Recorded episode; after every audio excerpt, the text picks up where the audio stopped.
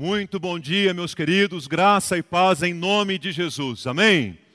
Amém, glória a Deus, que igreja linda nesta manhã de domingo, reunida aqui para exaltar e para glorificar o nome do Senhor Jesus. Obrigado a vocês também que nos acompanham pela transmissão ao vivo ou num outro dia da semana. Que Deus abençoe grandemente você, sua família e que a palavra de Deus também alcance o seu coração nesta hora. Meus irmãos, realmente essa semana foi maravilhosa. Uma semana de oração, toda noite nós estávamos aqui orando, orando por vocês, inclusive, pelas famílias da igreja, clamando ao Senhor, buscando a Deus em oração. Eu dizia agora há pouco, no culto anterior, que o melhor de uma semana de oração é que a semana vai passando e enquanto a semana passa, a gente já começa a receber as respostas de Deus. Isso é maravilhoso. Motivos que a gente colocou na segunda, na terça, semana vai passando e a gente já vai vendo Deus agindo, o Espírito Santo trabalhando. Isso encoraja o coração da gente a orar.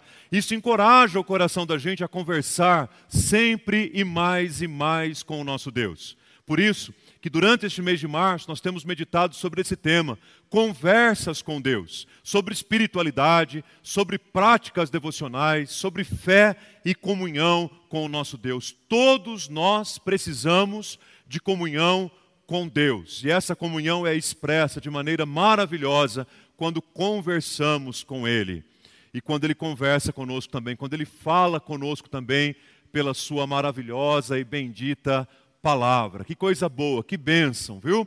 Ah, nós estamos, estamos aprendendo aqui algumas coisas que podemos falar com Deus. Por exemplo, domingo passado, nós falamos a Deus: Senhor, nos ensine a orar. Um pedido a Deus, nos ensine a orar. Uma necessidade que todos temos, de aprender a orar. Hoje nós vamos exaltar o nome do Senhor, contemplando-o, dizendo: Senhor, como é magnífico o teu nome. Uma oração de exaltação. Que oportunidade maravilhosa. Eu e você, além dos pedidos, além das necessidades apresentadas, que a gente viu domingo passado, que é, é legítimo apresentar diante de Deus nossas necessidades, mas precisamos contemplar também a Deus em oração. É importante. Talvez antes de apresentarmos a Deus a nossa grande lista de pedidos e necessidades, apresentarmos a Deus a nossa contemplação, a nossa oração mais sincera e mais verdadeira a respeito da glória de Jesus e do nome de Jesus. Mas, pastor, eu não sei como contemplar. Então, abra aí a sua Bíblia comigo no Salmo capítulo 8, é o texto que nós vamos meditar agora. O pastor Guilherme leu com a gente aqui os dois primeiros versículos do Salmo número 9. Agora nós vamos ler o Salmo 8 é um conjunto de salmos dentro de uma mesma estrutura dos salmos, que tem uma mensagem muito importante para nós e que nos ensina a respeito da contemplação. Este salmo é um salmo de contemplação, é um salmo que começa contemplando a Deus, é um salmo que começa e termina contemplando a Deus. Olha que maravilha. Então acompanhe aí na sua Bíblia, no seu aplicativo, ou aqui na tela mesmo com a gente, você em casa acompanha com maior atenção para a gente ler a palavra do Senhor, tá bom? Quero convidar você para ler comigo primeiro o versículo 1, todos juntos, numa só voz, lendo o versículo 1. Aí você lê aqui na tela para a gente ler na mesma versão, tá bom? Vamos ler juntos? Com a máscara, a voz fica um pouquinho abafada, mas aí a gente lê um pouquinho mais forte. A gente lê um pouquinho mais alto para ficar igualmente bonito. Pode ser? Vamos lá? Ó Senhor, Senhor nosso, como é magnífico o teu nome em toda a terra pois puseste nos céus. Que maravilha, que bênção, que leitura bonita. Isso aqui é exaltar a Deus. Isso aqui é contemplar a Deus. Se você não sabe contemplar a Deus, você pode começar assim, com uma oração. Deixa eu ler os versículos restantes. Da boca de pequeninos e crianças de peito suscitaste força, por causa dos teus adversários, para fazeres emudecer o inimigo e o vingador. Quando contemplo os teus céus, obra dos teus dedos, e a lua e as estrelas que estabeleceste. Que é o homem para que dele te lembres, e o filho do homem para que o visites? Fizeste-o, no entanto, por um pouco menor do que Deus, e de glória e de honra o coroaste. Deste-lhe domínio sobre as obras da tua mão, e sob seus pés tudo lhe puseste, ovelhas e bois, todos, e também os animais do campo as aves do céu, os peixes do mar e tudo o que percorre as veredas dos mares. ó Senhor, Senhor nosso, como é magnífico o teu nome em toda a terra. Que salmo maravilhoso, contemplativo para a glória do nosso Deus. Vamos orar mais uma vez? Feche os seus olhos por um instante. Senhor nosso Deus e nosso Pai, como nós estamos felizes na tua presença. Alguns aqui presencialmente, outros à distância, mas todos igualmente felizes, porque o Senhor está presente conosco. E é a tua presença que transborda o nosso coração de alegria, Pai. Queremos te adorar, queremos te bendizer, queremos te exaltar, queremos dizer como é magnífico e exaltado, Deus, o teu nome. Ó Pai, que haja espaço nas nossas orações para bendizermos o nome do Senhor, para falarmos bem, louvarmos o teu nome. Abençoe, Senhor, a tua igreja agora, que nesses próximos minutos a tua voz continue sendo ouvida aqui, e que o Senhor use, Deus, a minha vida como instrumento para compartilhar o evangelho da graça com os meus irmãos nesta hora. Fala conosco, Pai, nos abençoe, em nome e para a glória de Cristo Jesus é que oramos. Amém, Senhor. Amém. Meus queridos, eu não sei quantos de vocês já tiveram a oportunidade de visitar uma galeria de artes, uma exposição de artes, e contemplar assim uma obra de arte, uma tela, uma pintura, uma obra-prima. Eu não sei quantos de vocês já participaram de, de um show musical, de, de, da apresentação de uma orquestra, ah, e nesta puderam contemplar cada detalhe, se deliciar com cada detalhe, reconhecendo o belo, reconhecendo a beleza, não apenas naquilo que está sendo apresentado, mas, sobretudo, reconhecendo que há beleza em tudo que Deus faz. E nós aprendemos aqui que toda iniciativa criadora provém do nosso Deus. É Deus quem cria, é Deus quem dá criatividade. Algumas pessoas são mais sensíveis e têm uma percepção maior com relação à contemplação, com relação àquilo que é belo. Outras pessoas nem tanto. Porém, a contemplação é importante tanto para uns quanto para os outros. Algumas pessoas vão, por exemplo, numa obra de arte, o casal, marido e mulher, e no final a esposa diz assim: Você viu a beleza do arco-íris naquele quadro? E o marido pergunta assim: Que quadro? Mas às vezes é o contrário também. Às vezes o marido é mais perceptivo, a mulher nem tanto. Alguns batem o olho e conseguem perceber o detalhe das rosas, do jarro, da mesa, do tecido, das cores, da luz, das sombras. Outros dizem: tinha um vaso de flor hoje lá que colocaram lá na igreja. Alguns contemplam de uma maneira mais sensível, outros de uma maneira mais abrangente, mas a contemplação para todos nós é importante, muito mais do que contemplarmos uma bela obra de arte, uma bela peça musical, é importante contemplarmos tudo que Deus tem feito, toda a criação que Deus disponibilizou ao nosso redor. E para isso nós não precisamos viajar milhas e milhas, mas muitas vezes ao abrir a janela do nosso quarto e prestarmos um pouco mais atenção no caminho que nós fazemos para o trabalho ou para a escola, começarmos a olhar com mais atenção ao redor, tudo que Deus tem feito e tudo que Ele tem presenteado a gente. Isso é contemplar. Deixa eu dar alguns exemplos para vocês. Olha esta imagem, que maravilhosa, que linda. A luz, as sombras, como elas contrastam, que cores maravilhosas, que pintura maravilhosa. Eu fico pensando onde é esse lugar para que eu possa ir lá contemplar isso também e ver e enxergar isso também. Ou nesta segunda imagem, uma mistura do azul do céu com as nuvens densas, o arco-íris, a chuva, luz e sombras ao mesmo tempo. Quanta coisa bonita e bela numa foto só. E aí talvez você esteja perguntando: onde é esse lugar maravilhoso? Porque eu quero ir para lá também e ver e contemplar aquilo que Deus tem feito. Ou ainda, uma terceira imagem maravilhosa como essa e a gente olha para ela e diz assim: Pastor, que contraste de cores, que coisa mais linda, que formato maravilhoso. Quem foi que pintou isso, senão o nosso Criador amado? Onde é esse lugar para que eu possa ir até lá contemplar? Eu vou contar. Essas três fotos são imagens da nossa cidade. São três fotos de Sorocaba, nas últimas semanas. Que talvez você tenha visto imagens tão belas quanto essas ou outras imagens tão lindas assim, que sempre estiveram lá, mas nós nos esquecemos da importância da contemplação, de admirar aquilo que Deus tem feito. Isso é tão importante para nós. Precisamos, inclusive, superar a nossa falta de tempo. Ah, pastor, eu não contemplo o belo porque eu não tenho tempo. Eu ando para lá e para cá, minha agenda já é lotada. Eu não tenho tempo para observar as coisas que Deus tem feito. Eu preciso superar isso. Eu preciso superar a correria do meu dia a dia que faz com que eu ah, vá quase que no piloto automático, dirigindo meu carro para o trabalho, para que eu pare, olhe, observe aquilo que Deus criou e tem colocado ao meu redor. Preciso superar a mesmice do cotidiano, de todos os dias fazer as mesmas coisas, para abrir os meus olhos para aquilo que Deus tem criado e tem nos dado como presente. Eu preciso superar a ansiedade do meu coração pequeno e apertado porque muitas vezes nós não conseguimos contemplar a grandeza de Deus por causa não dos barulhos e dos compromissos e das demandas que estão fora de nós, mas naquelas que estão dentro do peito e do coração da gente.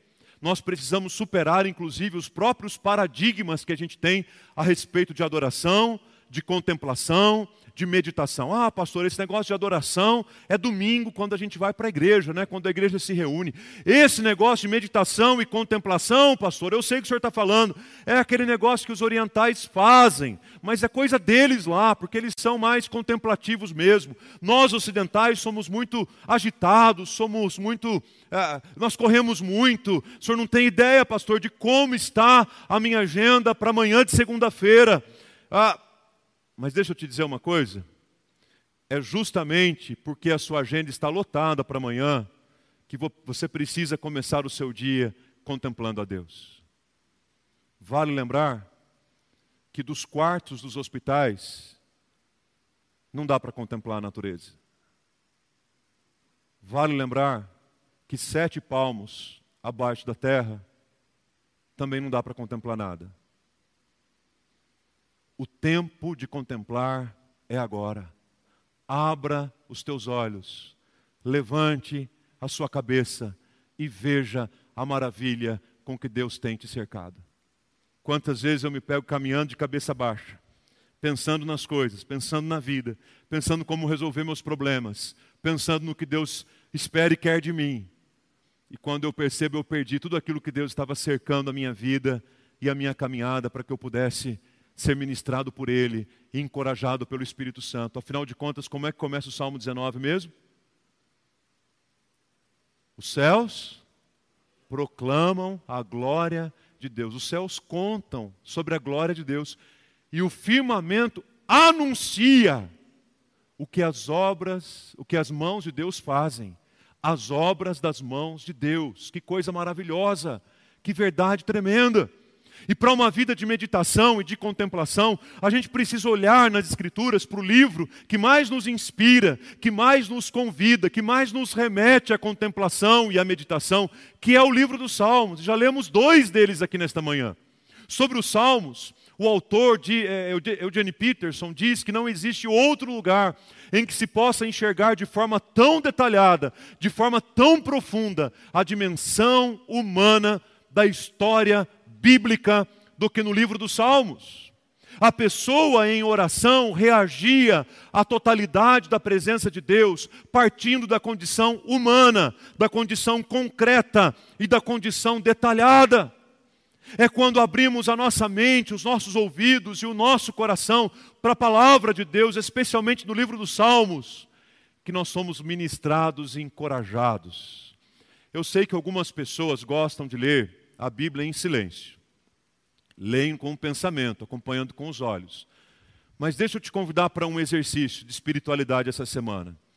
Leia a Bíblia, escolha um salmo e leia-o em voz alta.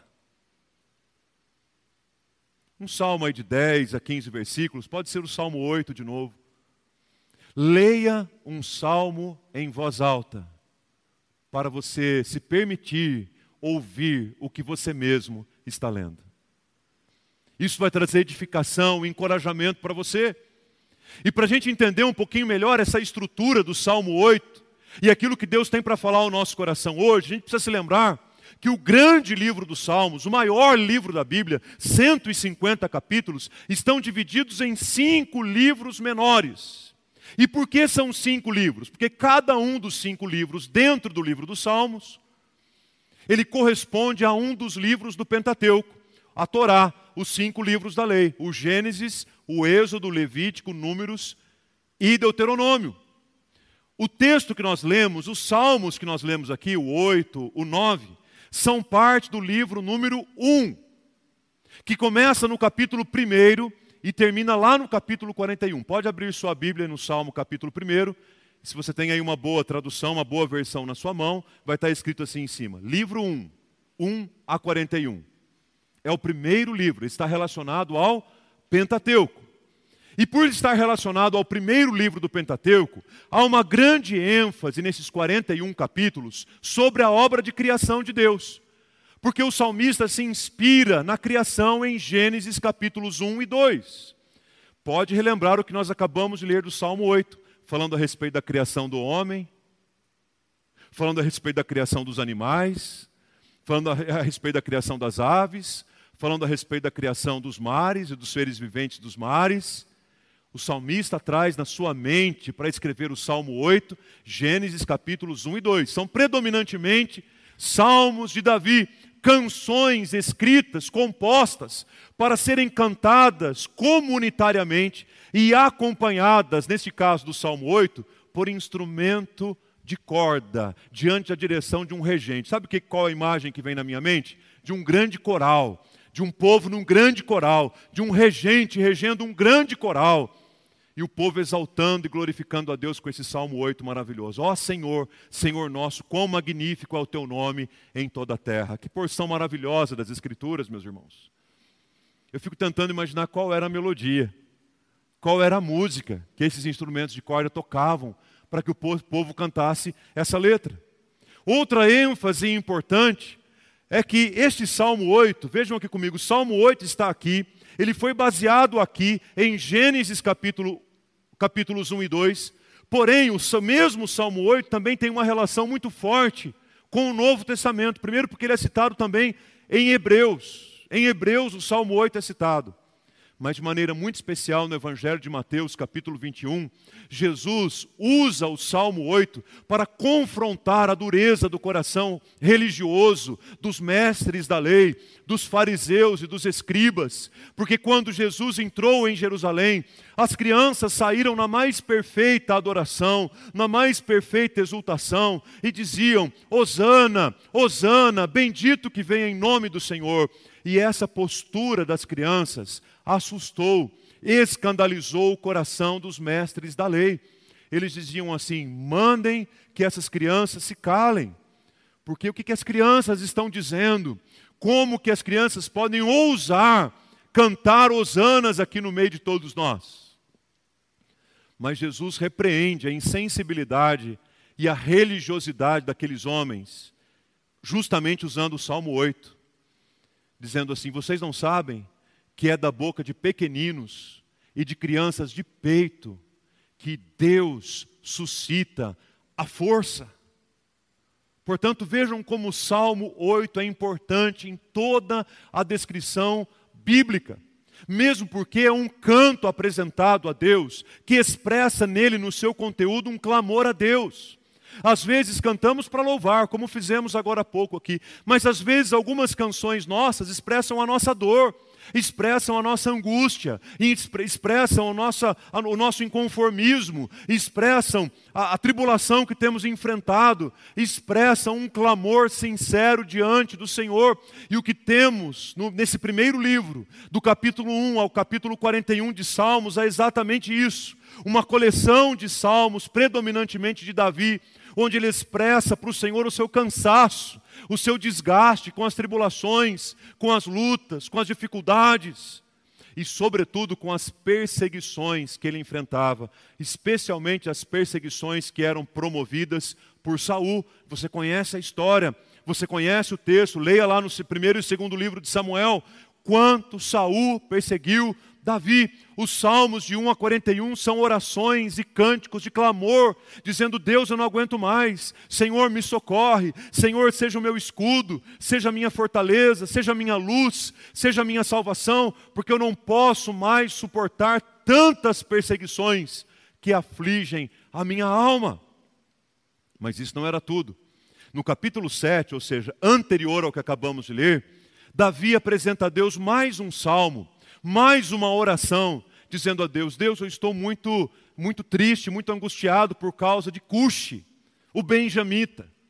Porque diz a palavra, embora seja uma história que a gente não consiga encontrar uma precisão tão grande dos seus detalhes, a Bíblia nos ensina que Cuxi, o benjamita, assumiu diante de Davi uma postura de mal dizê-lo, uma postura de caluniador. E como isso entristece a todos nós, não é? Quando as pessoas dizem mal a nosso respeito, ou quando elas nos caluniam, como isso é chato, como isso é desgastante como isso é pecaminoso, como isso é vergonhoso quando a gente mesmo se vê fazendo. Isso abala o coração de Davi. Mas ele não se levanta contra o caluniador. Ele se levanta para apresentar diante de Deus o seu clamor neste canto, dizendo: Senhor meu Deus, eu me refugio no Senhor, salva-me de todos aqueles que me perseguem e livra a minha alma.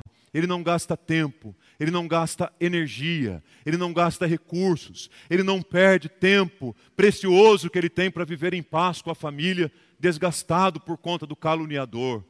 Mas ele entrega a causa dele ao Senhor: Senhor, eu me refugio em ti, eu espero em ti, livra-me de todos aqueles que me perseguem. Que exercício maravilhoso para nós transformarmos os nossos clamores a Deus, seja lá por qual razão for, transformar os nossos clamores a Deus em orações, em canções, diante de Deus, a quem nós podemos apresentar toda a nossa vida, porque Ele mesmo conhece e sabe exatamente aquilo que nós estamos precisando. Deus ama vocês, Deus conhece vocês, Deus sabe exatamente aquilo que vocês estão precisando. E Ele quer tocar vocês nesta manhã. E Ele quer trazer ao seu coração a palavra que encoraja, que vivifica, que faz lembrar quem Deus é e quem nós somos diante da Sua glória. E na verdade, essa é a grande mensagem do Salmo 8: é apresentar a glória de Deus a glória do Deus Criador de todas as coisas, mas ao mesmo tempo em que a glória de Deus é apresentada, a nossa condição humana é apresentada também. E qual é, a, qual é a condição de Deus? É a condição da glória de um Deus que não há nenhum outro igual a Ele, como nós cantamos há pouco. E qual é a condição humana? É a condição de alguém pecador, mas que foi restaurado pela graça de Deus e se tornou filho pela graça de Deus. É isso que o Salmo 8 está desenhando para nós. A diferença é que o salmista constrói tudo isso numa canção, demonstrando a confiança que ele tinha no Senhor. Alguns salmos a gente começa a ler, principalmente do 1 ao 41, e a gente fica preocupado, quase estremecido com a maneira como o salmo começa.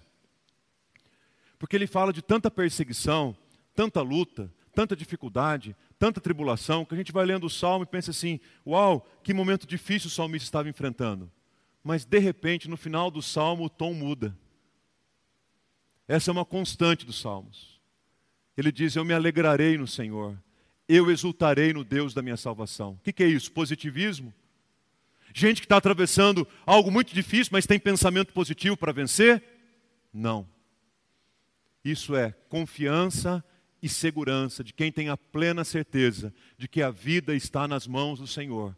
E porque a vida está nas mãos do Senhor, pode atravessar desertos, tempestades, transpor muralhas, mas ainda assim consegue carregar louvor, exultação e contemplação nos seus lábios. Glória a Deus por isso. Um dos momentos em que saem dos nossos lábios mais palavras de adoração e de contemplação, as mais sinceras, são aquelas que a gente profere a Deus quando estamos atravessando lutas e dificuldades. Quando, em meio ao choro, a gente consegue exaltar o nome do Senhor. E aí o salmista usa propositalmente uma moldura, uma estrutura, um começo e um final para reforçar a glória de Deus e o lugar da gente. Ele começa exaltando e termina exaltando. Da mesma forma, da mesma maneira, ó Senhor, Senhor nosso, como é magnífico o teu nome em toda a terra. Você consegue perceber, desde as primeiras páginas das Escrituras, a maneira como o nome de Deus é glorificado, exaltado e santificado? Você consegue perceber como o nome de Deus é importante? Como o nome de Deus precisa ser adorado? Afinal de contas, como é que começa mesmo a oração dominical? Aquela que a gente meditou domingo passado? Pai nosso que estás nos céus. E aí? Santificado seja o nome do Senhor. Queridos, eu queria fazer uma sugestão para você, e talvez um segundo exercício espiritual. Que nessa conversa com Deus, todas as nossas orações tivessem pelo menos um momento em que a gente glorifica, santifica e adora o nome do Senhor.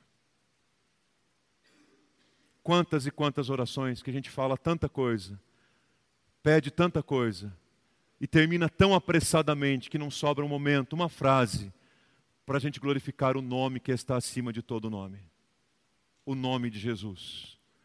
Para que ao nome de Jesus se dobre todo o joelho no céu e na terra, e toda língua confesse que Jesus Cristo é o Senhor, para a glória de Deus Pai. Não é esse o ensino da palavra? Atos capítulo 4, versículo 12 não diz que debaixo do céu e em cima da terra não há nenhum outro nome pelo qual importa que sejamos salvos, senão o nome de Jesus? Então por que não santificá-lo? Por que não adorá-lo? Por que não exaltá-lo? Por que não contemplá-lo? Separe um tempo de oração essa semana em que você possa dizer a Deus as qualidades, os elogios e os louvores ao nome dEle. Senhor, eu te louvo, teu nome é lindo, teu nome é maravilhoso, o teu nome é magnífico. Jesus. Jesus. Jesus. Que nome maravilhoso. Você vai perceber que enquanto a gente adora a Deus, mesmo tendo uma listinha relativamente grande ali do lado para apresentar das nossas necessidades, talvez você tenha a grata surpresa de descobrir que você não precisa apresentar suas necessidades. Porque esse tempo de adoração já curou a sua vida, já restaurou o teu ser já te levantou para a glória de Deus Pai. Nessas conversas com Deus, onde podemos magnificá-lo e exaltá-lo, em primeiro lugar, nós podemos reconhecer o magnífico poder de Deus, que é capaz de transformar as coisas fracas do mundo em coisas fortes. Agora há pouco eu conversava com um casal no culto anterior, eles diziam, pastor, temos uma visita para fazer hoje à tarde, é um desafio espiritual muito grande. Eu não sei por que foi que Deus confiou isso para nós. Nós estamos temerosos. E foi antes do culto, eu disse: Deus confiou isso a vocês porque Deus escolhe as coisas fracas do mundo para envergonhar aquelas que são fortes. Porque justamente porque vocês se consideram indignos, foi porque o Senhor vos escolheu. É isso que diz na linguagem de Paulo, em 1 Coríntios capítulo 1. Não foram chamados muitos poderosos, pelo contrário, Deus escolheu as coisas fracas do mundo para envergonhar aquelas que são fortes. Gente, num contexto de Davi, pensando em Davi como rei, como um homem de guerras, que tinha um exército poderoso à sua disposição, ele começa a escrever o Salmo 8, ele procura uma figura para descrever força, para descrever força. E qual é, essa, qual é a figura que ele escolhe?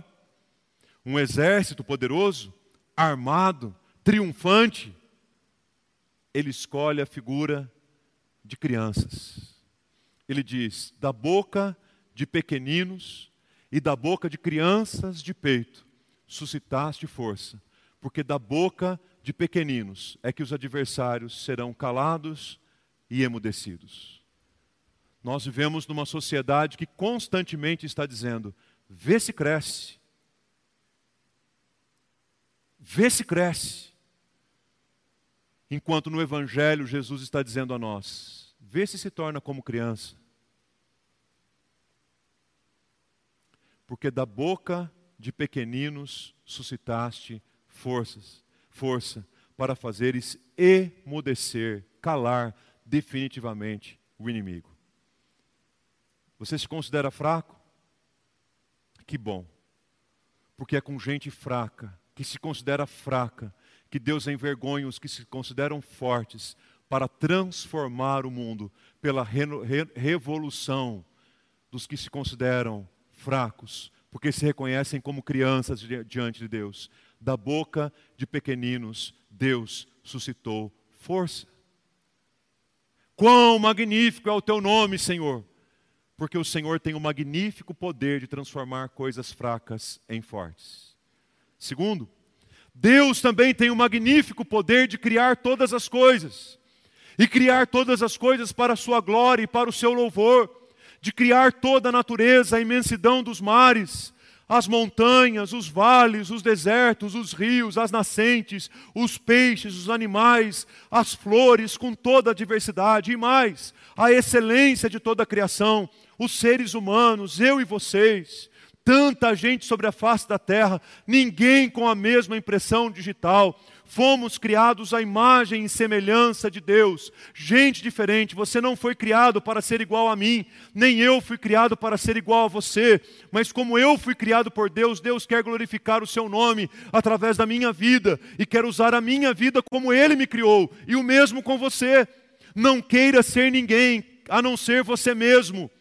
Queira ser absolutamente a pessoa que Deus formou, com os dons, com os talentos, com as bênçãos, com as habilidades, com todos os recursos que Deus deu a você, porque é do jeito que Deus te formou que Ele quer te usar. Contemple o poder criador de Deus, porque Ele é magnífico em criar todas as coisas. Sabe uma das coisas que mais me encantou aqui em Sorocaba, quando eu cheguei há quase nove anos atrás, além da coxinha da Real?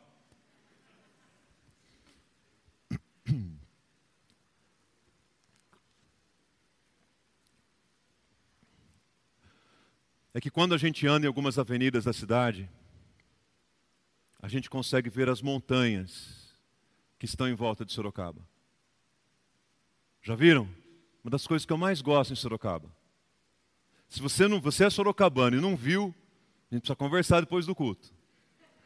Ou então é melhor você ir para um oftalmo logo e resolver essa situação. Pega a Avenida Santa Cruz, sabe qual é a Zona Oeste? Pega a Avenida Santa Cruz, 5 e meia, 6 horas da tarde. Começa a descer a Santa Cruz. Que sol maravilhoso lá atrás do monte, da montanha lá.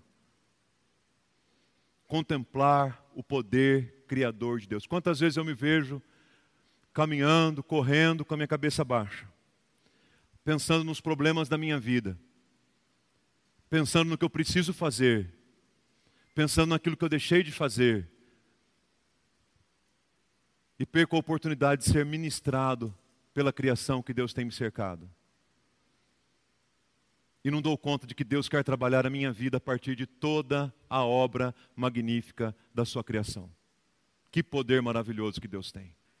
Terceiro, o magnífico poder que Deus tem de compartilhar com a gente, seres humanos, a sua imagem e semelhança. Todo o restante da criação é maravilhoso mas não é imagem e semelhança de Deus. Imagem e semelhança de Deus é ser humano, criado para a glória de Deus, que recebeu uma nova identidade em Cristo Jesus.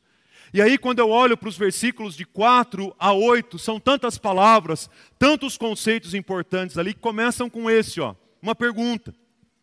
Quando contemplo os céus, obra dos teus dedos, a lua e as estrelas que estabeleceste, aí vem a pergunta: que é o homem? Que é o homem? Isso nos faz lembrar da nossa identidade, que nós somos criados à imagem e semelhança de Deus, somos filhos de Deus, mas nessa obra criadora nós temos o nosso lugar. Gente, só para lembrar, nós não somos deuses. Não sei se você sabia, mas só para lembrar, o nosso lugar nessa criação toda não é o lugar de Deus.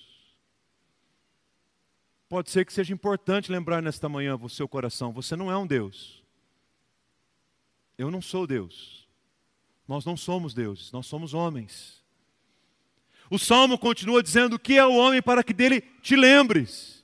Lembrar aqui nos traz um conceito de misericórdia que invade a nossa alma, transborda o nosso coração de alegria e gratidão a Deus, porque Ele mesmo sendo tão grandioso como é, Criador de tudo, ainda assim Ele olha para a minha vida, ainda assim Ele se importa comigo, ainda assim Ele me ama, ainda assim Ele se lembra de mim, isso é manifestação de misericórdia.